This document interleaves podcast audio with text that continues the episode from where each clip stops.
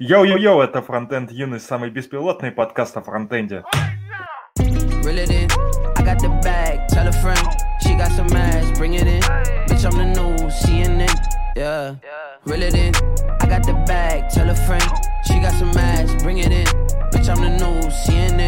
Bitch. Yeah. It in. I got the bag. Tell a friend. She got some ass. Bring it in. Bitch, I'm the new CNN. Yeah. Drippin'. Really got the TikTok missing. This pimpin'. Broke niggas got me living. Wow. You Jordan a Pippin. I'm Kobe, I'm never gon' dish it. I'll miss it. I'm dissing as fuck and I ain't got the time to just kick it. I don't trust nobody cause I can't be fake. Frontin' ain't an option cause my soul can't change. And I'm tired of being humble, bitch, I feel no way. It's that young nigga shit, I might pull up to your... Так, ну чё, у нас нет никаких донатов, нет никаких новых патронов. Мы можем рассказывать о тех, кто от нас отписался. И порицать. Да. Например, от- Антон Сириус перестал быть нашим патроном. Кстати, лучше так не делать. Я как-то в телеге вижу, чувак пишет, что-то последнее время стали все от меня отписываться. Я такой, а действительно, нахера мне этот канал нужен? И тоже отписался. Что, и так у нас в гостях Юлия Яковлева. Давно мы, мне кажется, хотели уже вместе записаться. И наконец-таки к нам пришла в гости, потому что мы теперь пишемся удаленно. Да, теперь проще приходить в гости, потому что никуда не надо ходить. А ты в Москве? Да, Хороший город был. Ты не была случайно в пятиминутке React? нет, я же не, не умею в- во фронтенд. Это можно сказать по моему персональному сайту. А в нашем подкасте все, в общем-то, не умеют. Поэтому к нам можно. Ну, наверное, раз... начнем с того, что, может, ты расскажешь, э, чем ты занимаешься? А, Немножко. да, точно, что-то рассказывай. Ну, в общем, я работаю в Яндекс беспилот... э, Self-Driving Cars. Беспилотники – это неофициальное название, и оно иногда читается людьми странно. Некоторые думают, что это беспилотные самолеты или еще что-то. Поэтому лучше говорить, что это Яндекс Self-Driving Cars. И я там последние, ну, больше года уже делаю распознавание светофоров. Учу маленькие нейросетки, выкатываю их в разные релизы, придумываю, как собирать данные, и так далее, и так далее. На самом деле, это довольно маленькая часть всей системы. В то же время получается, что я делаю довольно толстый стек, что ли, не знаю, как это сказать, на веб-языке. Это на каком? На птичьем языке, да. На JavaScript. Интересен, наверное, твой бэкграунд, как ты к этому пришла. Образование, что до Яндекса. Сейчас мы все потрошка тут разберем, как начать заниматься. И на чем ты пишешь? А, да, на чем я пишу? Ну, в основном я пишу, наверное, на Python, потому что как большая часть всякого кода, который обрабатывает данные, который запускает там разные обучающие штуки, он на Python. Но, конечно, то, что есть в машинах, это в основном плюсы. Поэтому я пишу на Python и C++. Но, наверное, будет с моей стороны очень нагло заявить, что я знаю плюсы. Два компьютера? чем не два компьютера. А, тут надо пояснить, видимо, это из того, что неделю назад или около того запустил в Твиттер свое рабочее место и предложил всем его показать. Ну, два компьютера, чтобы, ну, как бы один рабочий ноут, а другой ноут, на котором включены всякие подкасты, Твиттер и так далее. Его можно заблокировать и не отвлекаться на него. А на основном ноуте Твиттер я заблокировала сама, чтобы в него не заходить. Там всякие Ютубы и так далее, короче, чтобы не отвлекаться. Вроде как помогает.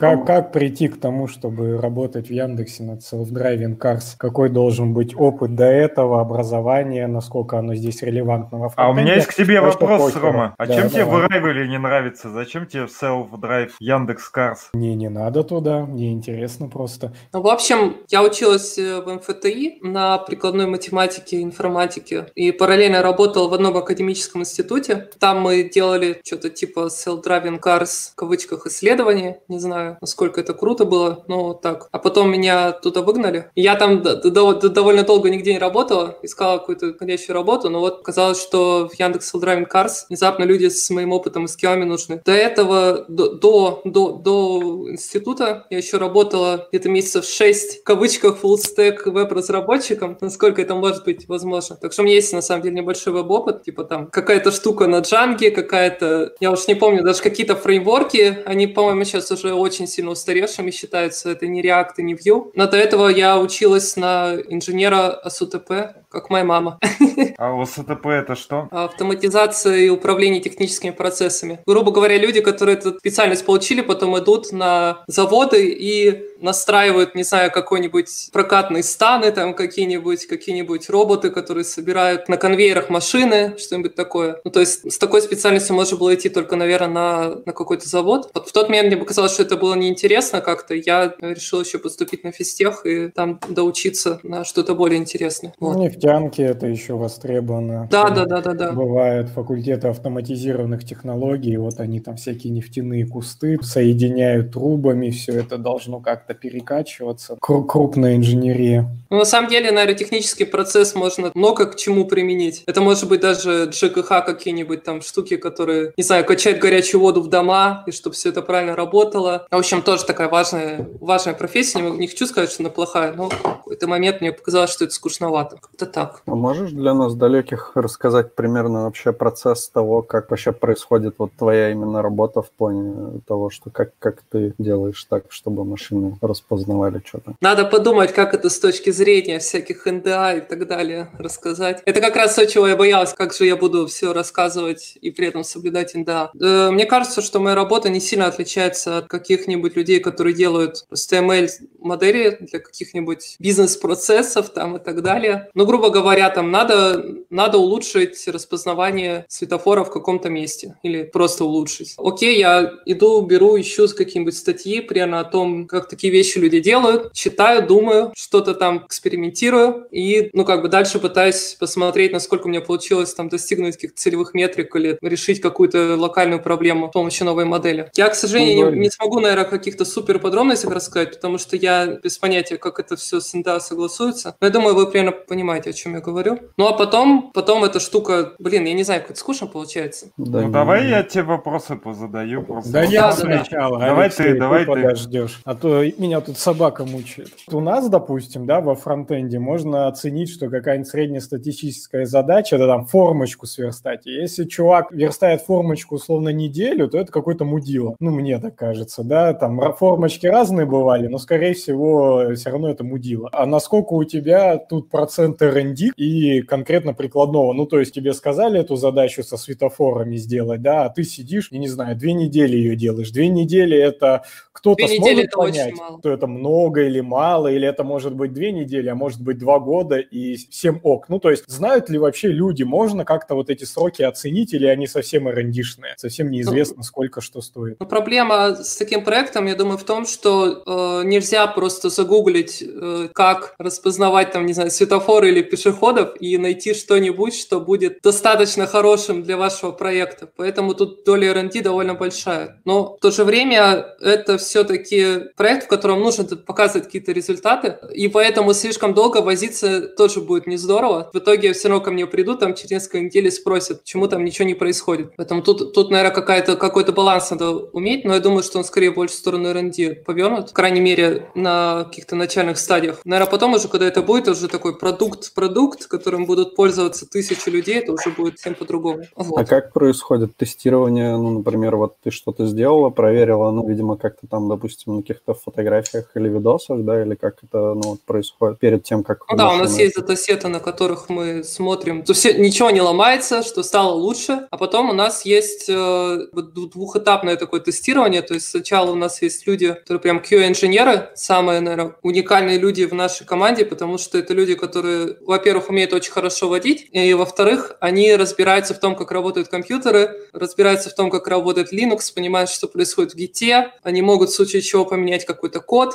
и так далее. И они, ну, прям садятся за руль и едут. У нас есть там полигон, на котором цементирован город, можно на нем поездить, потом уже, если все нормально, мы выкатываемся в город, а потом, если уже все совсем хорошо, мы ездим на машинах, на которых ездят уже просто, просто хорошие водители, не компьютерщики, и они накатывают уже статистику, потому что если ты, не знаю, проедешь там, ну, грубо говоря, от дома до работы, ты, может быть, не встретишь каких-то редких проблем. Нужно ездить Вам очень надо... много, чтобы выявить какие-то какие редкие случаи, которые могут повлиять на безопасность машины. В остров мечты вот. надо ехать на self-driving. Я думаю, у нас полигон тоже довольно большой. А насколько вообще такая деятельность с точки зрения требовательной к математике? Ну, то есть есть же понимание, что тут нужно очень хорошо быть шаристым математиком, как на твой взгляд, это правда? оправдано твоей деятельности требуется. Есть такой нюанс, что вот эта часть с э, research'ем, там, чтением статей, какими-то экспериментами обычно занимает меня меньше времени, чем отладка каких-то тупых ошибок, которые я сделала. Не знаю, наверное, это у многих кодеров так получается. Поэтому, конечно, нужно знать э, там, про машинное обучение, про статистику, про какие-то, как нейросети работают. Ну и, и я сейчас даже, честно говоря, чувствую, что мне вот этого всего не хватает, поэтому пока карантин я решил взять всякие курсы, доучиваться. Поэтому думаю, что да, это нужная вещь, но вряд ли для этого нужно там PhD в в MIT что-то такое. То есть это не, не, не, не rocket science какой-то. Ну и кроме а того, у нас есть куча людей, которые занимаются менее то ли математизированными задачами. Например, у нас есть и веб-разработчики, которые делают интерфейсы для машин, и, не знаю, инфраструктура, и много-много чего такого. Так что, что чтобы работать с Driving Car, не обязательно заканчивать физтех и быть на Кегле в грандмастерах. У меня, кстати, нет. Я в Кегле вообще почти не участвовал. А что это такое? Это платформа, где проводятся соревнования по машинному обучению, по Data Science slash ML, наверное, будет правильно так сказать. Ну, короче, где люди тренируются на разных датасетах предсказывать какие-то вещи и потом получают за это призы, если все хорошо. Какие-то контесты. Наверное, наверное, это можно сравнить со спортивным программированием, но только в ML Data Science штуках. Там есть свои знаменитые люди, свои там какие-то команды, происходят какие-то скандалы с тем, что кто-то у кого-то что-то списал там или подчетерил. Очень такая большая вещь. Другое дело, что, как мне кажется, участие в э, соревнованиях на Kaggle дает иллюзию о том, как устроена работа в реальных проектах индустриальных. Kaggle у тебя уже есть датасет, который ты просто берешь и делаешь под него модельки, а тут тебе приходится еще сделать так, чтобы он у тебя появился. И это, по крайней мере, у меня там занимает гораздо больше, занял гораздо больше усилий и времени, чем, собственно, создание каких-то моделек. Ну, многие, да, пишут, что 70% времени это ковыряние как раз вот в этих данных. Сначала их нужно где-то наскрепить, потом очищать, да, да, потом да. еще раз очищать. Потом там... еще разметить, потом еще раз очистить. Ну, Я, вопрос. кстати, сделала доклад не, э, в феврале про, про data mining э, в машинках, но, видимо, его записи нигде нету, так что я не смогу на него сослаться. Короче, можете меня куда-нибудь приглашать, кто меня слушает, я могу еще раз рассказать, когда все это пройдет.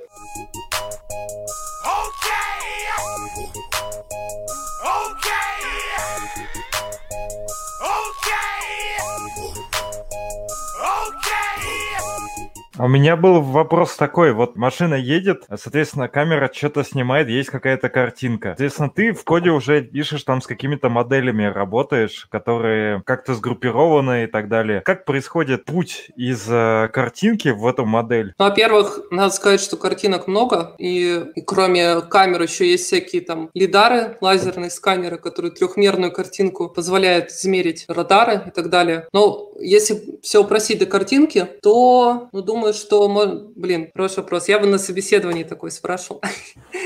А, камера, блин, я даже не знаю, с какой подробностью про это рассказывать. А мы же на фронте такой же вопрос на собесах э, задаем. Что происходит, если ты в браузере нажимаешь э, на Enter, когда у тебя URL? Что происходит от URL до... Ну, во-первых, кто такое камера снимает? Значит, у нее экспонируется какое-то время матрица, и это, это уже, там уже начинают возникать вопросы, как бы какую экспозицию выбирать. Э, Еще возникает, например, со светофорами проблема, что когда ты снимаешь жидкокристаллическое, что угодно с регулируемой яркостью, оно начинает мерцать, и тебе нужно отличать это от мигания. Вот, получается, какая-то картинка из камеры, она э, по-всякому там исправляется, и всякие искривления, которые появляются из-за формы линзы и так далее. Но мы этого обычно не видим, когда нам, мы пользуемся уже какими-то готовыми такими вещами. А потом, блин, я не знаю, потом это все как-то э, передается дается в один из процессов, а дальше уже его, ее пожирает нейросеть и достает из нее нужные фичи. И делает там нужные предсказания. Ну, то есть, я не знаю, тоже мне, блин, очень сложно это рассказывать, не затрагивая ндашные фиговины, скажем так. А еще же э, вы Можно говорить... Да, типа, где распознай, где на картинке находятся светофоры, ты тыкаешь туда, и потом вы получаете какую-то инфу. Ну, знаешь, вот есть у Гугла, например, капча. Да, у нас есть такая Яндекс Толока или Толока, я никак не запомню, как ее правильно называть. И да, действительно, вот специально для светофоров, например, пришлось сделать такой тип заданий, чтобы э, люди, которые там хотят подзаработать, они могли смотреть видео и сказать, в какой момент времени переключается ну, сигнал светофора. И мы действительно отправляем пачки этих видео туда регулярно, достаем. И, и за счет этого все лучше и лучше становим, начинаем различать фазы светофоров. У нас есть еще вопрос от слушателя Петра Мязина. Помимо машинного обучения, статистики и различных моделей, много ли в коде ручных заплаток типа if вижу Путина притормозить? Ну, вообще до- довольно много всякого не машинного обучения и не каких-то очень эзотерических каких-то моделей. У нас есть behavioral layer, который, я думаю, что в значительной степени просто детерминированно работает по правилам, потому что это вещь, которая, ну, есть это уровень поведения машины, который должен работать более-менее детерминированно и объяснимо безопасности. Там есть контрол, то есть это уже когда там ты знаешь, что тебе надо поехать со скоростью 20 км в час вперед, и теперь нужно вычислить, как нажать на педаль газа, чтобы поехать с такой скоростью, ну, грубо говоря. И все это, конечно, доволь, дов, довольно мало какого-то машинного обучения и того, что называют искусственным интеллектом, или artificial intelligence. Я немножко вернусь э, к своему вопросу. У меня на самом деле был даже не про там, беспилотные автомобили вопрос, а в целом про машинное обучение и работу с картинками. То есть я вот понимаю, что если у меня есть какая-то нейронка, которой на вход идут какие-нибудь стринги, булианы или так далее, это все понятно, как это работает. Ты их просто там проверяешь, эти булианы или стринги. А вот если тебе приходит картинка, она у тебя как там разбирается на какой-то объект, э, где какие-то пиксели, я не знаю, как это вообще Ну работает. да, да. А, ты, ты про это хотел спросить. Вообще, там все довольно, кажется, не, не сложно. То есть картинка понимается как матрица. Там, если это черно-белая картинка, значит просто двухмерная матрица. Если э, цветная, то двухмерная взята три раза для трех для RGB. А дальше не, нейронная сеть это по сути последовательность каких-то матричных операций над этой матрицей. Ты в нее загоняешь и по последовательно проводишь разные операции, последовательно сворачиваешь с разными фильтрами. То есть просто последовательно проводишь там разные свертки с этой матрицей, и на выходе ты получаешь э, там какой-то классификатор или что тебе нужно. И как раз машинное обучение в, в этом конкретном случае занимается тем, чтобы подобрать нужные параметры этих матричных операций. Вот Ну, тут у нас вопрос. вопрос. Давай. Ну, Ладно, да. Железо под сети свое делаете, как Тесла? Мы не делаем своих компьютеров как Tesla. Я думаю, это не NDA. Но мы делаем свои э, лидары, уже, уже, уже движемся в эту сторону.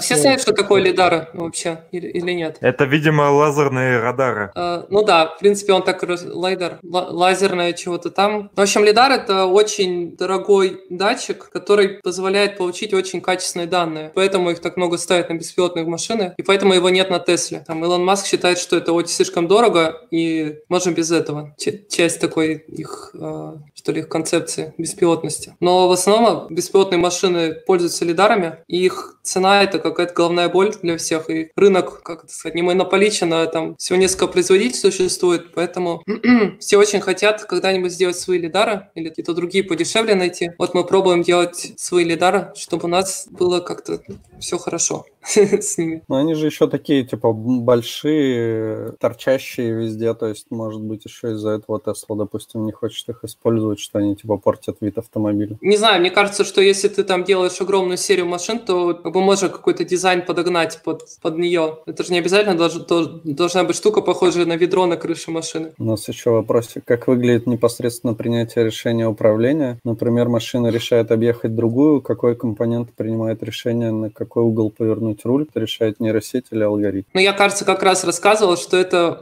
как, правило, довольно детерминированные вещи. А, Как вообще Да-да. происходит по- поведение в каких-то ситуациях, которые ну, вы не могли, допустим, предугадать заранее? Как, ну, не знаю, допустим, она едет 100 км в час по каду, и тут у нее колесо взрывается. Такие штуки вообще как-то продумываются? Но на этот вопрос мне трудно внятно ответить, конечно. Э, Но вообще, я думаю, что такие вещи продумываются. Какое-то минималь, минимально безопасное действие в случае каких-то экстренных ситуаций. Про, про колесо, честно говоря, понятия не имею. Тогда тебе там четкий вопрос есть из твоей зоны компетенции. У вас сетки и лидары, как распределены обязанности между ними? Это прям, наверное, очень НДА. А, подожди, Ну, сетки или дары, это же но это разные уровни просто. Есть сенсоры, это камеры, лидары, радары, компасы, всякие такие штуки. А сетки уже обрабатывают данные с лидаров, радаров и всего прочего. О, я даже не знаю, как тут внятно ответить. Это просто как стек сетевых технологий. Ладно, вот тебе нормальный вопрос, чтобы,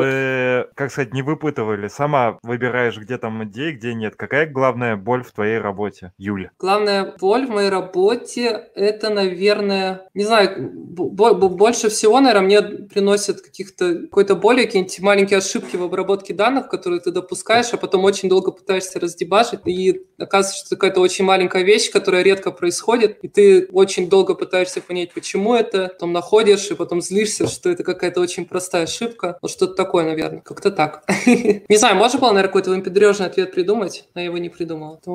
Как найти больше 24 часов в, сутки, в сутках, чтобы делать мою любимую работу, да? Это главная, главная боль. Нет, это же главная головная боль, а есть еще не главная головная боль. А А вообще было бы хорошо, чтобы времени было больше, чтобы можно было, кроме работы, и еще чего-то успевать. Короче, больше вещей за день успевать, а не обязательно это работа. А ты далеко от работы живешь? Я живу где-то за полчаса езды на метро. Ну, у Вот. тебя час времени свободного появился теперь. Да. Ну да, но по ощущениям не очень. Не знаю, я вообще этого не ощутил. Похоже, что я как-то стал не очень эффективно время распределять.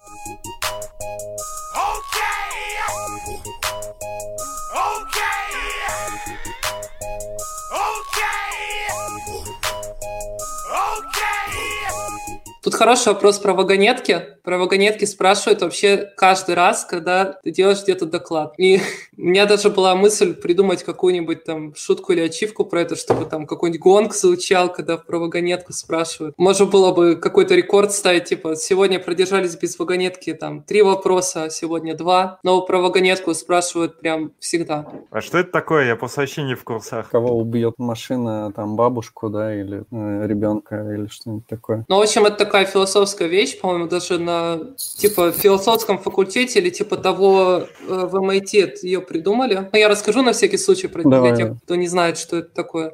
Едет вагонетка по путям, и у тебя есть возможность переключить стрелку на ее рельсах, и от этого зависит, там, поедет ли она прямо и задавит что-то одно, или она поедет прямо, ой, поедет в другую сторону и задавит что-то другое. Ты не можешь там как-то закринить, ты не можешь остановить, ты можешь только сделать вот этот выбор. Она въедет в стену, и ты умрешь там, допустим, такой вариант. Ну, и можно разные, типа, варианты на этих э, поворотах ставить, там, не знаю, маленький ребенок против бабушки, или, э, Не, ну не сейчас же знаю. есть тоже для коронавируса, типа, такая тема. Ну вот, да, у для тебя- коронавируса экономика или жизнь людей, вот что-то такое. Ну, то есть ее, на самом деле, можно очень по-разному натянуть на много что. Нет, тут скорее, кажется- когда, когда у тебя есть... Ну, правда, тут э, легче вопрос, но он все равно, эта область морали уже начинается. Так-то, мне кажется, не слишком все сложно. Например, умирают два человека, одному 40 лет, другому 65, и нужен аппарат ИВЛ, кому дать. Мне кажется, что это э, слишком философская какая-то проблема для того, чтобы она была возможна в реальной жизни. Ну, то есть даже вот когда расскажешь про аппарат ИВЛ, там же врачи выбирают по принципу, есть ли шанс выжить там у старого человека, а есть ли шанс выжить у молодого человека с этим аппаратом, и как-то выбирают, оптимизируют э, вероятность выздоровления хотя бы кого-то. Как мне кажется, вот эта история спасать ли экономику или людей то же самое. Вряд ли это чисто как математически можно реализовать в нашем мире. Также и про машины. Вряд ли может возникнуть ситуация, в которой есть только два таких выхода, и мне кажется, что в физическом мире это вообще не- нереализуемая такая ситуация. Едет вагонетка на одной дороге питон, на другой C++. Что выберешь? C++. Так вот. У Давай, Лев. нас есть странный вопрос немного еще. Насколько правдив мем про рандомный подбор коэффициентов и зарплату 300к в секунду? И насколько? Если я поняла, что это за мем. А кто-нибудь понимает, что это за мем? Я просто тоже не Я понимаю. тоже не очень поняла, но я прочитала и подумала, что, наверное, Выходит же мемасик, что дата-сайентисты, такие чуваки, которые типа, берут там коэффициентики, это перекладывают там, делают эксперименты, снова коэффициенты меняют, и за это типа просят 300. А, ну что, Ну- типа там думать не надо, что это не то, что... А, что там приходишь, дергаешь за ручку, как в казино, и все. Не, не как в казино, а что ты просто такой переставляешь коэффициенты, пока нужный результат не пойдет. Как пошел нужный результат, так типа Кубик в всё. Телеграме Ну, кидаешь. типа, типа брутфорса, аля. Ну Есть, да, я поняла. Ну, мне кажется, что если это где-то есть, то я это вообще никогда не видела. В Твиттере есть э, канал, типа как JS Underhood, то есть где меняются, да, каждую неделю человек, DS Underhood. Там чувачок недавно прикольно писал, что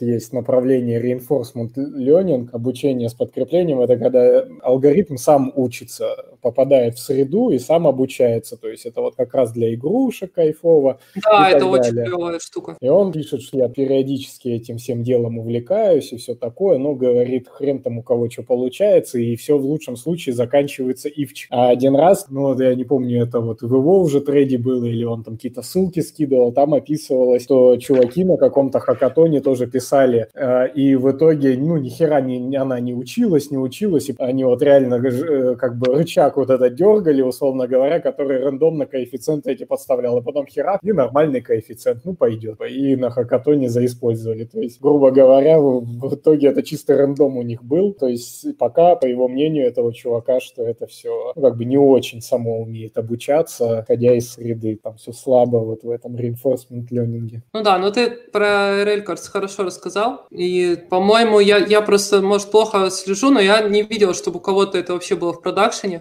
Работал на каких-то реальных данных с реальными людьми, реальными какими-то кейсами. Пока это скорее такая штука, чтобы в нее поиграть. Но если не считать продакшеном, не знаю, игру с гроссмейстером в Go, наверное, это все-таки не то, что мы ждем от таких штук. Хотелось бы, чтобы они разговаривали с нами, наверное, или играли в компьютерные игры или что-то такое. Но пока, кажется, этого вообще нету.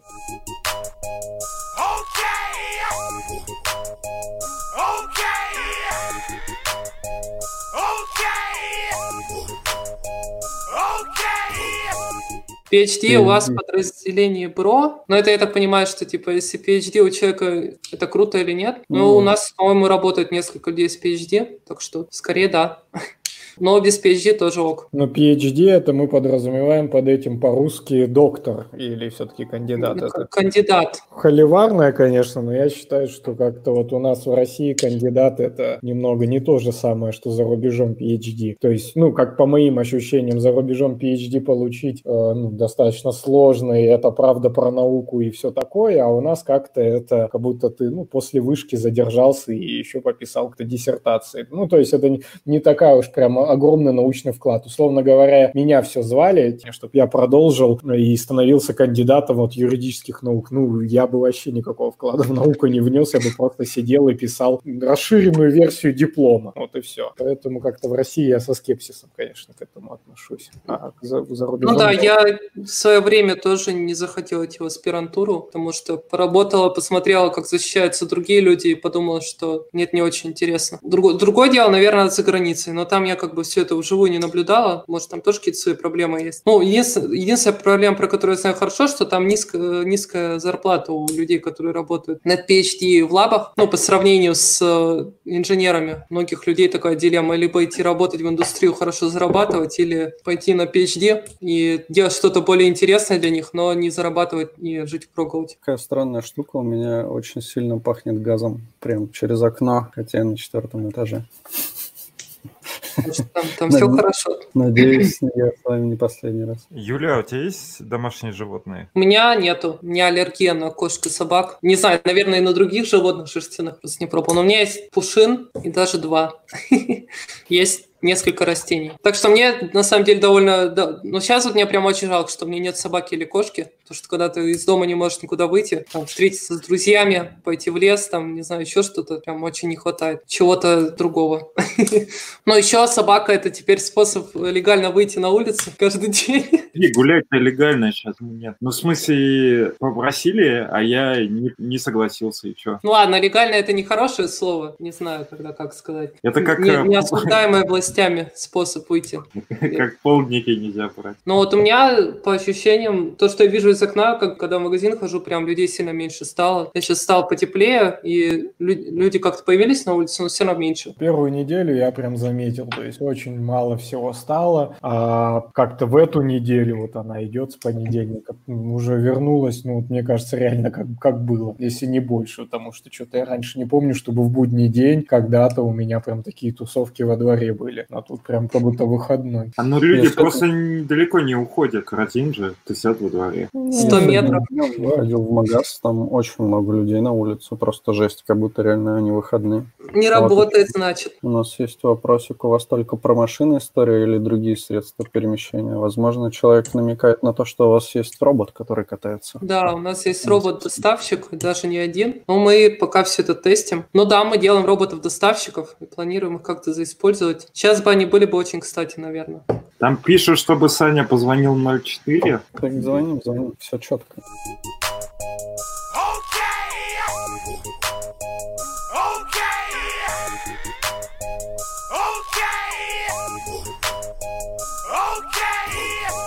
О, а можно я вопрос задам? Мне, мне интересно, что вы думаете. Что будет с IT-эпидемией после нее? Как вы себе представляете какие-то сдвиги тектонические, которые произойдут в этой части нашей жизни? Мне кажется, что все прочекают, что удаленка вроде норм тема, и больше компаний будут э, разрешать, возможно, удаленку, ну или, по крайней мере, будут лучше готовы к этому. А так, не знаю, мне кажется, ничего особо не поменяет. Ну, может быть, по сферы в какие-то, в которых там стартапчики будут появляться. Думаю, везде будут такие перемещения по сферам, то есть некоторые умрут, потом, наверное, возродятся через пару лет, которые более оффлайновые. То есть те, кто вот у нас, например, онлайн-платежи, там сервисы доставок, всякое такое, оно точно не умрет. А вот то, что не первой необходимости, и то, что не в онлайне, то будет отмирать. Ну, то, та же реклама. Хотя тоже такой вопрос. У нас, например... Если реклама на билбордах, или реклама в интернете, то, мне кажется, не должна. Мы просто такой интересный инсайт у нас есть, что, опять же, это про IT получается. Из-за того, что закрылись э, всякие конференции, этапы и так далее, стало мало площадок у IT-компаний, где рекламится. И у нас довольно активный поток пошел предложений. Чаще, чем обычно нам прилагают что-то от рекламики, и это вот интересно. Это как раз... э, Неожиданно. Я думала, наоборот, все как-то замерло сейчас и ждет, что будет дальше. Ну, в смысле, деньги, наверное, остались. Условно, у компании доход не уменьшился, а вот этот бюджет рекламный, он остался куда-то. А конференции все отменили, им девать их некуда. А чем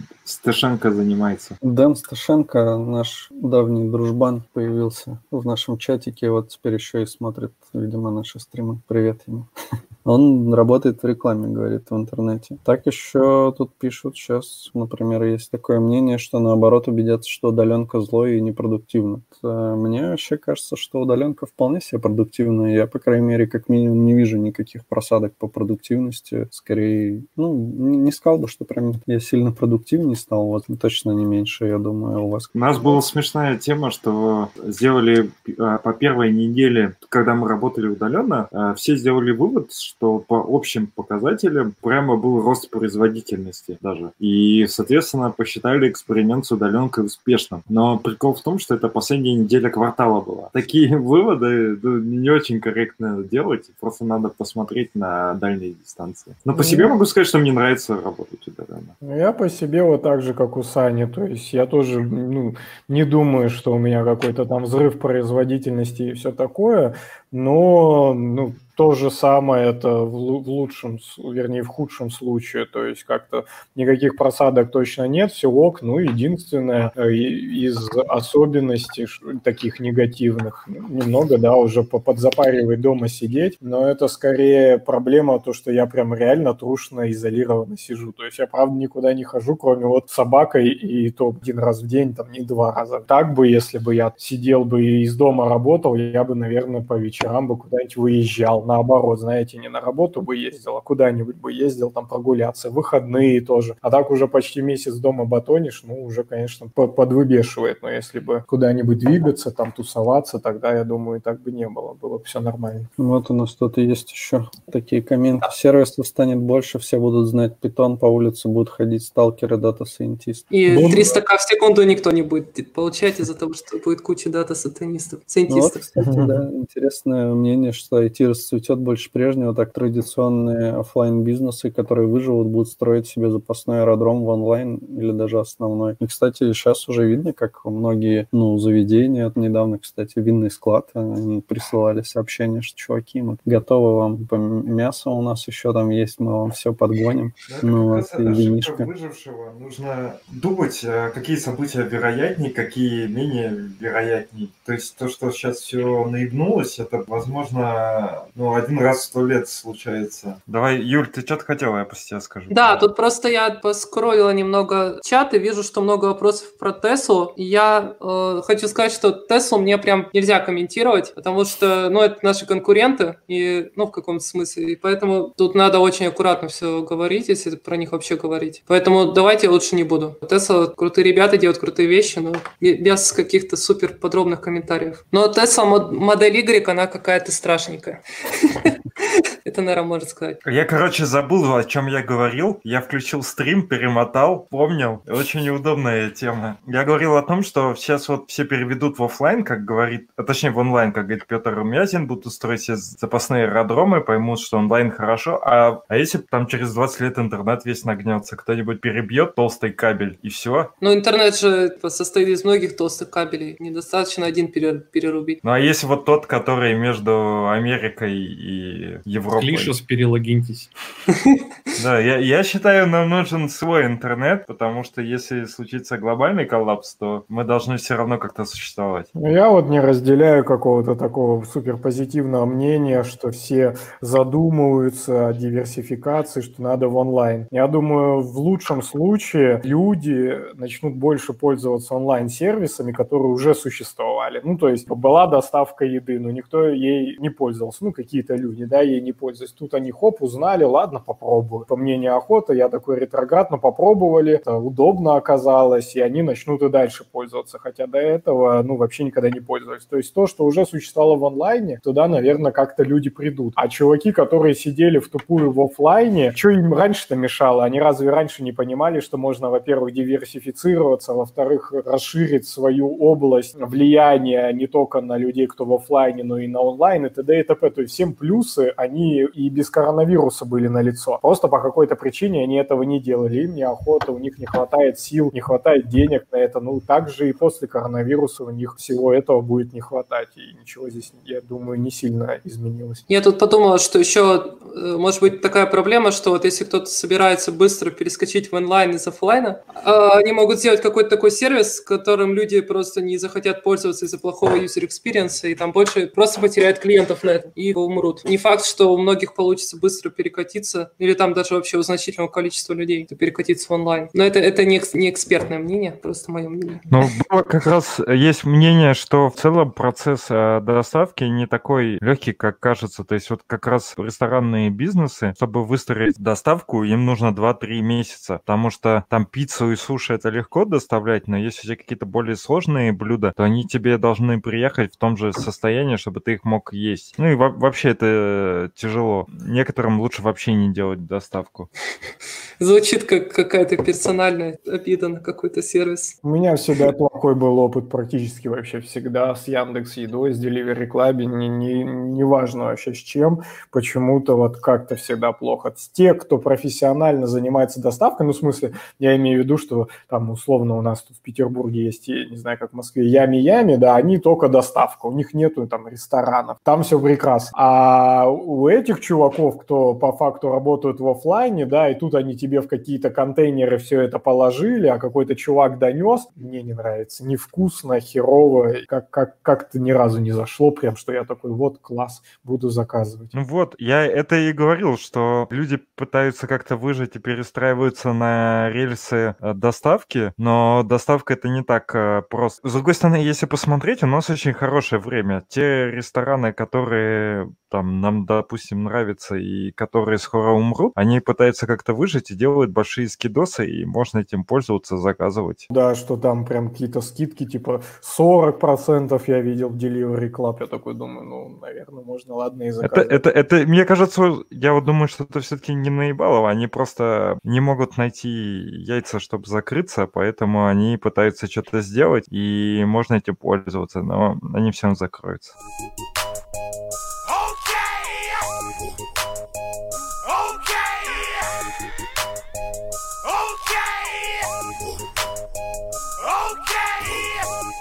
Тут есть вопрос. Э, можно перефразирую, почему ни у кого пока нет полноценного автопилота? Блин, это, это тоже такие вопросы на стыке бизнеса и технологий. Ну, во-первых, нету пока каких-то критериев внятных, что такое полный авто, полноценный автопилот. Я думаю, что ни у одного, ни одного государства пока нету таких каких-то стандартов, чтобы можно было сказать, вот, чуваки, вот автопилот, вот мы его протестировали, вот вам такая-то статистика, вот она достаточно хорошая, можем продавать. Такого, я думаю, Я думаю, тут еще связано и... с тем, что люди не готовы, точнее, вообще общество не готово программам доверять так же, как людям. То есть вот то, что мы говорили, морально-этический момент. То есть если человек едет и кого-то сбивает, то, в принципе, мы уже к этому готовы. Это происходит каждый день. А если мы пишем скрипт, и скрипт кого-то сбивает, к этому не готовы. Там история скорее такая, что в городе Н э, ежедневно на дорогах умирает тысячи человек да, от э, кожаных мешков, которые сидят за, за рулем. Если завтра в городе Н начнет умирать 999 человек от искусственного интеллекта также на дорогах, то все начнут базлать, что типа, это что за технологии, что за ужас и так далее. Хотя по факту на один человек стало умирать меньше. Кто не а, поймет. Есть ощущение, что каждая авария с Тесла на автопилоте становится новостью мирового масштаба. Какая-то машина в Америке, не знаю, ехала по автостраде и врезалась в отбойник, и вот все про это написали. Хотя кажется, что это довольно, наверное, обычная, регулярно случающаяся вещь. А вот.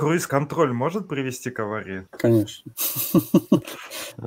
Ну, круиз-контроль, он же просто, типа, поддерживает скорость. Ну, это считай тоже автопилот. Нет, есть ну, круиз-контроль, который вообще, ну, типа, какую скорость вбил, такую он и будет э, держать. А есть, который адаптивный круиз-контроль, который замедляется, например, если перед тобой кто-то замедляется. Но я думаю, что он не рассчитан на какие-то прям сложные ситуации уж точно. Там есть-то стейджинги, типа у там, а, автопилотов, может быть, и круиз-контроля, да, какой-то стейджинг. Первый, самый нубский, может быть, это и есть адаптивный. Да-да-да, есть уровни автоматизации вождения. По-моему, их какой-то институт стандартов выпустил или что-то такое. То есть первый, по-моему, это где вообще просто все вручную, а пятый, если я правильно помню, это когда, не знаю, машине не нужен руль или педали, просто садишься внутрь, говоришь, и куда тебя вести, и все, ты не беспокоишься. А в промежутке находятся эти круиз-контроли, ассистенты парковки, э, что еще там может быть, ну, что всякое такое. И в том числе, там, не знаю, ADAS какой-нибудь, когда ты только около руля руки держишь, а все само по трассе едет. Ну, ну да, вот эти тут еще удержание полосы как раз, ну, в общем, эти все ништяки, это какой-то там не самый, не самый нубский уже уровень, но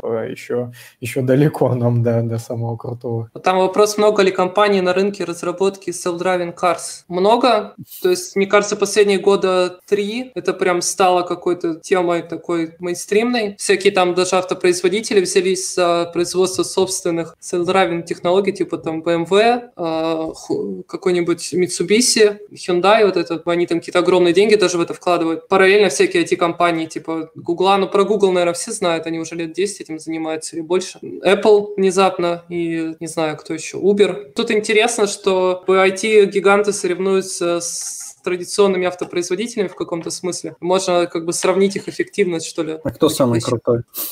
Самый крутой – это Яндекс Self-Driving Cars конечно Мне кажется, какой конечно, список после... не, не назвать, э, всегда умножаешь, я не знаю, там на 10, и, и это еще китайцы. Ну да, в, Кита... в Китае тоже несколько компаний точно есть заметных. По-моему, даже там одно время Эндрю Ин работал, по-моему, в Байду, хотя, может, я ошибаюсь, ладно, это не точно. Но да, в Китае тоже что-то делают, и, наверное, там что-то будет интересное. Или нет, не знаю.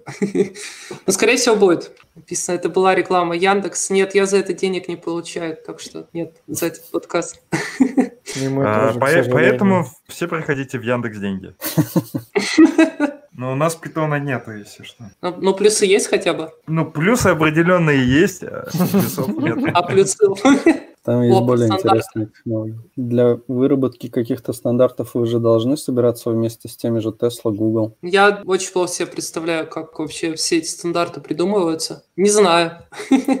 Что, кстати, Думаю, сейчас что, вообще происходит? Мне, мне кажется, что будет как с всякими технологиями для портов или с разными кодеками. Блин, очень сложно, на самом деле, нет. Я думаю, что я плохо себе даже себе представляю, как это работает. Ты вот из вот. нас, наверное, лучше всех в теме. Что сейчас происходит с законодательством в плане self-driving cars в России, да, там, я так понимаю, что сначала вообще нельзя вроде было как-то выезжать, потом вам вроде, ну, Яндексу разрешили там кататься где-то вокруг офиса, а потом что-то я какие-то новости еще видел, что вроде там что-то хотят еще разрешить. А, а я свалил Юлин твиттер, она уже запостила мемчик 300 к.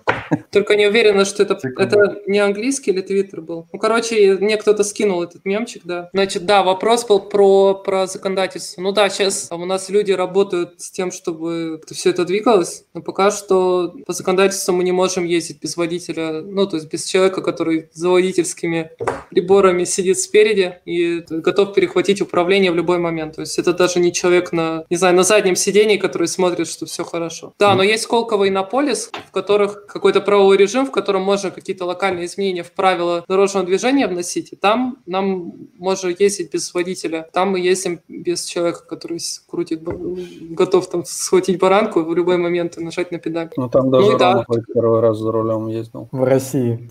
Да, ну и короче, я думаю, что все двигается в сторону того, что со временем мы будем ездить и по обычным местам без, без водителя, ну потому что иначе какой смысл? А правильно ну, я понимаю, я, что я... беспилотники, они полностью интернета-независимые, да? Ну да, они полностью интернета-независимые, в том числе это московская такая история. Москва нас этому научила, потому что тут вот колдунство GPS, сетями в некоторых местах, и поэтому нужно уметь от этого всего не зависеть, и мы умеем от этого не зависеть. А чем закончилась история, где гаишник остановил self-driving индексовый? Ну, а, это было в Иннополисе, а, но я, честно говоря, сильно, сильно подробностей не знаю. Думаю, что он просто там посмотрел, что это такое. Да, оно едет вообще. А он остановился? Ну да, вы же видели фотографию. А, я а, не ну, видел. Я Она распознает сама? Есть такая штука, что если тебе гаишник машет палочкой, надо остановить тачку? Про, про, про это я давайте не буду говорить.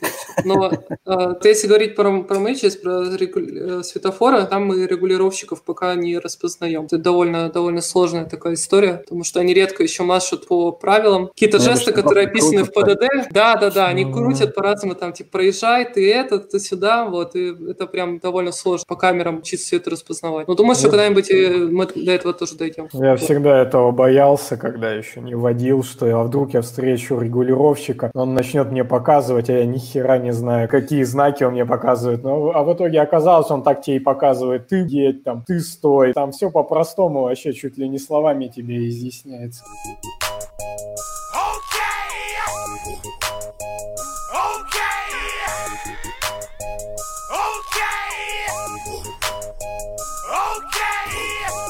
Давайте я сначала еще хочу вклиниться одной там мыслью, рассказать про стандарты. Читал там несколько статей недавно, что, во-первых, сейчас пошла жесткая стандартизация в ИОТе, то есть вот этот Internet of Things э, наконец-то начали пытаться стандартизировать, чтобы все там говорили по каким-то одним протоколам. Когда там пошли какие-то первые успехи между крупными компаниями, когда увидели, что все-таки это возможно, да, там и, и могут договариваться, то сразу же пошли э, движения и дальше, в большую сторону. И как раз, что связано здесь с тачками, что пошли какие-то стандарты, первые начинания в общении. Я вот не знаю, как это по-английски правильно слово произносится. Vehicle, да, или vehicle. Vehicle. Vehicle. Блин, я, я, я тоже, наверное, правильно скажу. Vehicle, наверное, так. Vehicle, А как по буквам? V, V, I, K, L? Ну, типа того. Vehicle.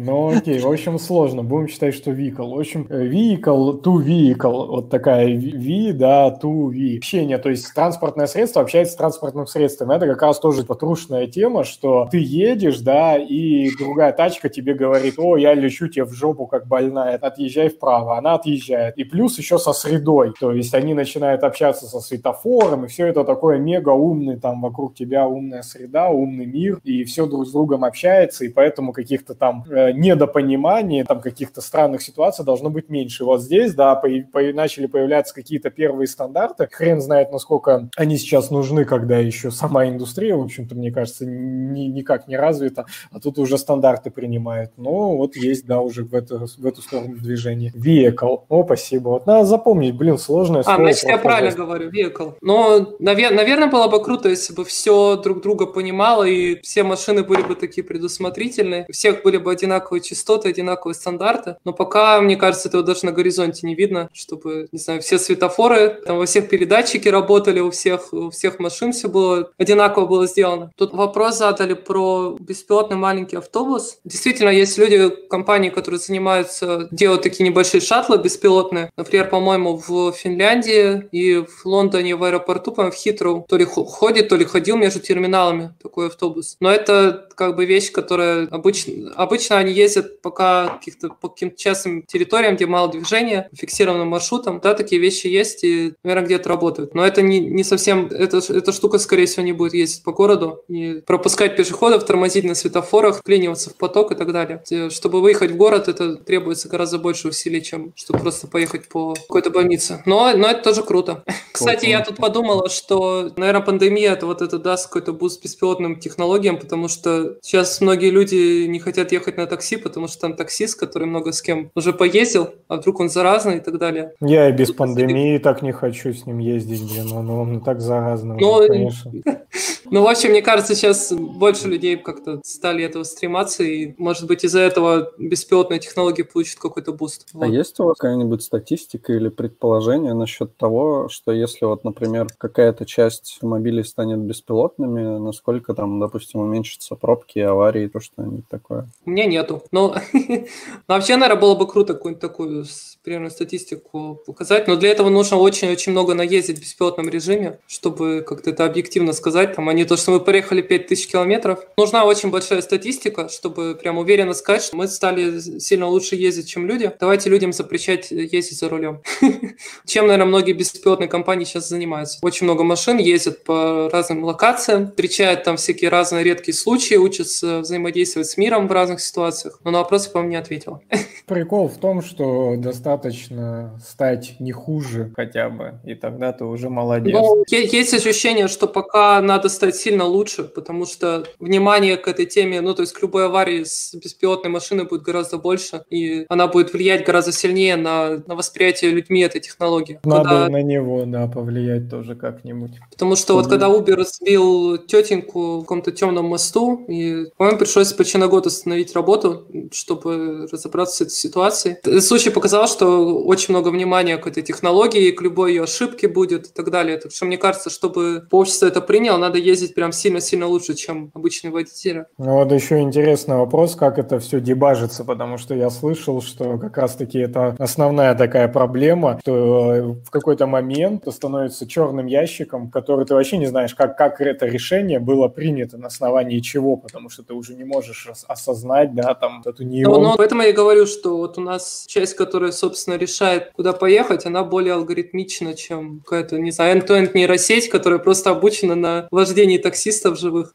это вещь, которую можно проинтерпретировать, можно понять, почему она так решила, там, и это исправить в следующий раз. А были же какие-то чуваки, которые хотели, ну, точнее, делали даже какое-то решение, которое как-то распарсивало то, почему нейросеть повела себя именно так, и предоставляли какую-то инфу про это, но там вроде как много информации, и очень сложно оттуда что-то там достать стать, но все равно вроде как можно было такое сделать. Ну, тут вопрос, насколько это будет похоже на то, что происходит на самом деле внутри нейросети. Я вот слышала в одном подкасте, по-моему, в «Проветримся» такую аналогию, что ну, вот эта нейросеть, любая, ну, какая-нибудь там большая система, она принимает во внимание кучу-кучу параметров, и потом принимает какое-то решение на их основе. А здесь мы, получается, просим ее свести это там к пяти каким-то параметрам. Это все равно, что пытаться, не знаю, маленькому ребенку объяснить, как работает интернет, например. То есть ты что-то как-то объяснишь, но не факт, что это будет достаточно правильно. Ну или как просто объяснять маленькому ребенку какие-то очень сложные концепции. Ты, ты что-то объяснишь, но не факт, что это будет сильно похоже на реальность.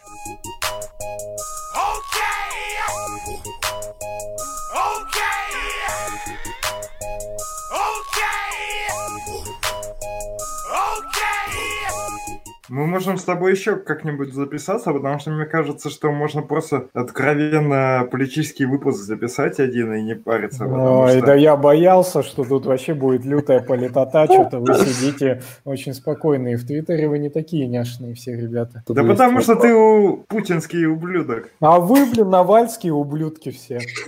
что? То не надо, остановитесь. Все, минутка политоты закончилась. Не секрет, что SpaceX использует полноценный эмулятор, не знаю, как назвать, физики, атмосферы. В общем, ракету запускают Наверное, все-таки... Да, симуляторы — это тоже большая тема в селдрайвинге. У нас есть свои симуляторы, и мы там наезжаем какие-то астрономические количества расстояний, ну, чтобы протестировать тоже наш софт. Но, кстати, вот Илон Маск тоже про это говорил, что реальный мир настолько бывает необычным, что ты не подумаешь, что это может быть реально. Он там приводит пример, что какой-то автовоз везет машины, и они стоят друг на друге как-то вот так вот, и они типа не знали, что так бывает вообще. И если бы они обучались только по симулятору, это, это бы ввело машину в заблуждение. Ну или не знаю, просто там какое-то странное поведение людей на дороге. Ты, может быть, просто не подумаешь это, про это, не запрограммируешь это в своем симуляторе, потом попадешь в неловкую ситуацию. Так что симуляторы это, конечно, круто и очень важно, но этого маловато будет. Можно это как вот у нас есть э, такая технология тестирования, по-моему, где-то, где тебя срабатывают разные события на разные элементы, ну, на долбит, долбит, как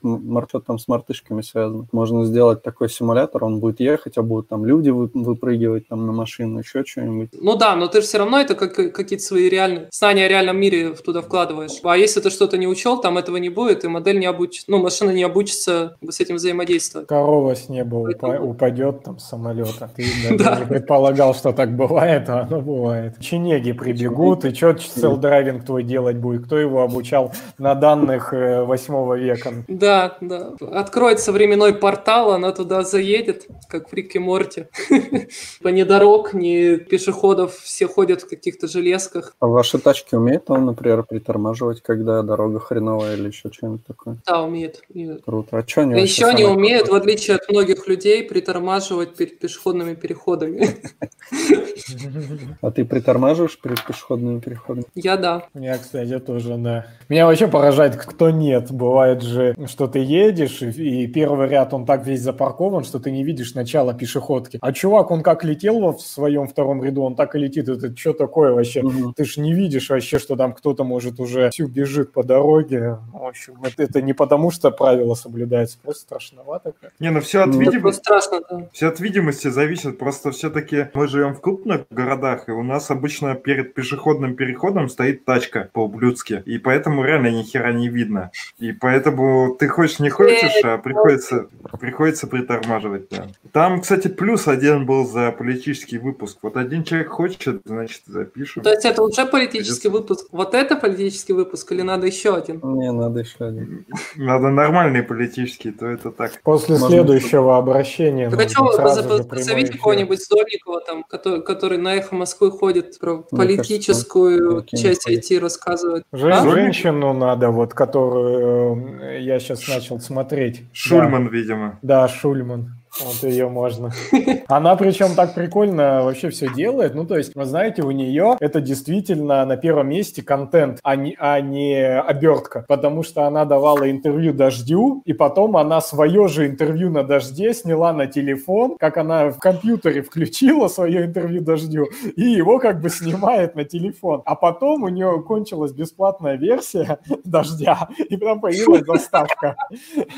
И она прям не парится. Ну, то есть она вообще не запарилась, все это выложила, и, ну, контент на первом месте, а не какие-то, вот знаете, тут красивую заставочку, motion дизайн, все как надо. Ну да, достойно уважения. Я бы, наверное, постеснялся. Такой, блин, такая заставка что-то размытая, лучше вообще ничего не буду выкладывать. А она выкладывает. Да. Так я сначала о заставке думаю, потом думаю уже, что вообще наполнять туда. И поэтому И что, на ничего не заставке делаю. нету? Ну, поэтому ничего и нет. Там, кстати, кто-то спрашивал, э, ты выступал на каких-то метапах, но я так понял, что нету, да, записи? Или есть? Ну, по крайней мере, у меня нету ссылок. То есть, да, куча, куча, я выступал несколько раз. Может быть, даже где-то это записывали, но похоже, что где-то в хорошем качестве этого нет. Ты же, наверное, еще выступала на какой-то женской конференции, вы там организовывали вроде. Ну, на ней как раз не выступала. Я выступала на митапе этого же сообщества, на первом, который был в Гугле. Там я рассказывал Гугле. про мифы про self-driving cars как раз. М, Довольно веселый интерактивный доклад. Но я спрошу тех, кто это организовывал. Может быть, может быть, действительно действительно есть записи, ее скинуть. Круто. Но я Мгм. почти, почти уверена, что ее нет. Есть что-нибудь, э, ну, например, на рус какие-то доклады про self-driving, допустим, что-нибудь интересное? Я как минимум два помню, ребята из нашей команды рассказывали. Поищу и скину, в описании приложите, notes, и да. чтобы люди могли посмотреть. А, ну, по-моему, даже э, один из наших ребят был в подлодке у ребят на, на подкасте. Не там, наверное, часа Воу, это нельзя, Не, нельзя произносить. Это придется, придется вырезать из аудиоверсии. Ой, сорян.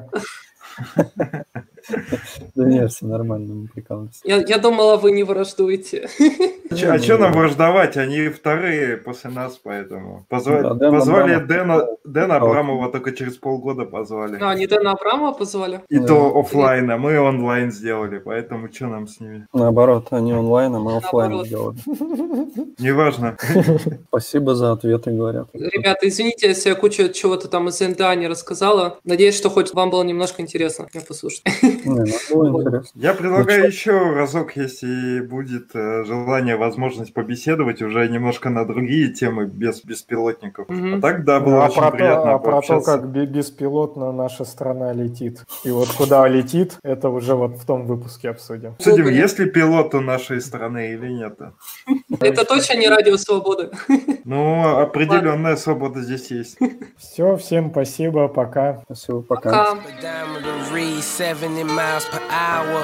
The spoilers deployed from the trunk. Less wind resistance, more power. You ain't said nothing like this once. Fresh from the pages of car and driver to the possession of high pilots. File in my collection with the rest of my shit. Up to date bill sheets, documented mileage. Handbook in the console, I know everything about it. Got your woman where she need goggles. See me on the set, I'm the picture of survival. Live in the flesh, dropping bombs on my rivals. We the motherfucking jets, you just motherfucking clown shoes. Borrowing your big homie jewelry, shooting virals. Never wheeling them cars, just.